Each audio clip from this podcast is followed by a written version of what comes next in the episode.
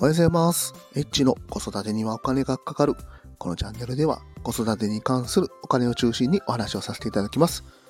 今日は10月の1日朝の5時55分です。今日は、えーテーマはですね、土曜保育、意外と知らない土曜保育の世界というテーマについてお話をさせていただきます。土曜保育。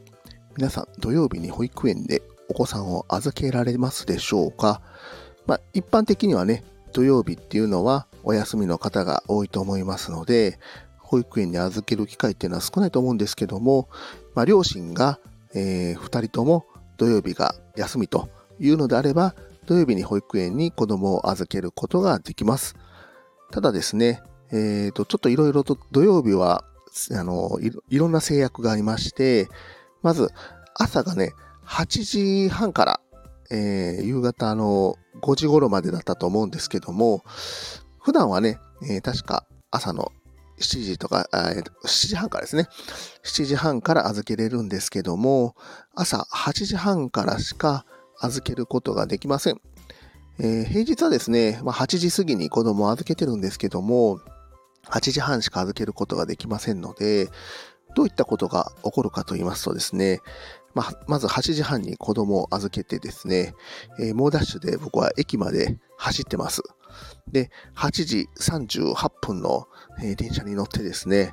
えーそこから電車に乗って、え職場まで行って、ま朝9時始業なので、ほんと9時ギリギリ、いや、ちょっと遅れてるみたいなね、あの、そんな感じで、まあ、出勤するんですけども、うんね、なんでこれ8時半からしかやってくれないのかなということで、まあ、一般的にやっぱり保育士さんの数っていうのも、あの、少なく、少ない編成になってますんで、ね、どうしても、あの、多分土曜日ね、あの、保育士さんも出勤するの嫌な方も、まあ、嫌な方が多分ほとんどだと思いますんで、まあまあ、ね、あの、短い編成になってるのかなというふうには思うんですけども、